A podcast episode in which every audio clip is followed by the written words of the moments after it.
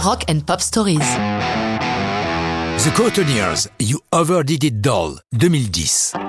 The Courteniers nous viennent de la banlieue de Manchester.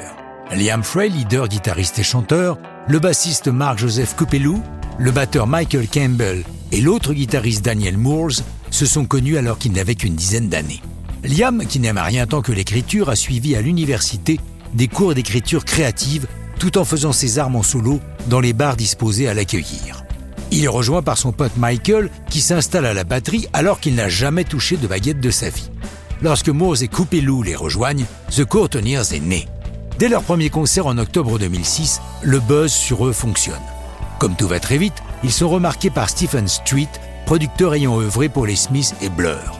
Il produit leur premier album, Sin Jude, qui sort chez Polydor le 7 avril 2008. Le succès est au rendez-vous, l'album se classe quatrième des ventes en Grande-Bretagne, avec 100 000 exemplaires vendus dès la première semaine. Comme tous les nouveaux artistes, ils sont au pied du mur au moment d'enregistrer un nouveau disque, toujours plus difficile après le succès. Il faut faire au moins aussi bien. Ils se mettent au travail après leur prestation remarquée au festival de Coachella en Californie. Ils remettent leur destin dans les mains d'un autre producteur, Ed Buller, connu pour son travail avec Suede et Pulp. Avec lui, ils s'enferment durant sept semaines au studio Electric Lady de New York. You Overdid It Doll, comme l'explique Liam Frey, c'est notre tentative pour aller plus loin, pour pousser notre musique. Le thème de la chanson est très sombre, sexy et étouffant. J'avais une chérie à l'époque, mais elle passait une mauvaise période et pensait que la solution était au fond d'une bouteille, ce qui bien sûr n'est pas vrai. Ma chanson était une façon de lui dire Bouge-toi et va de l'avant.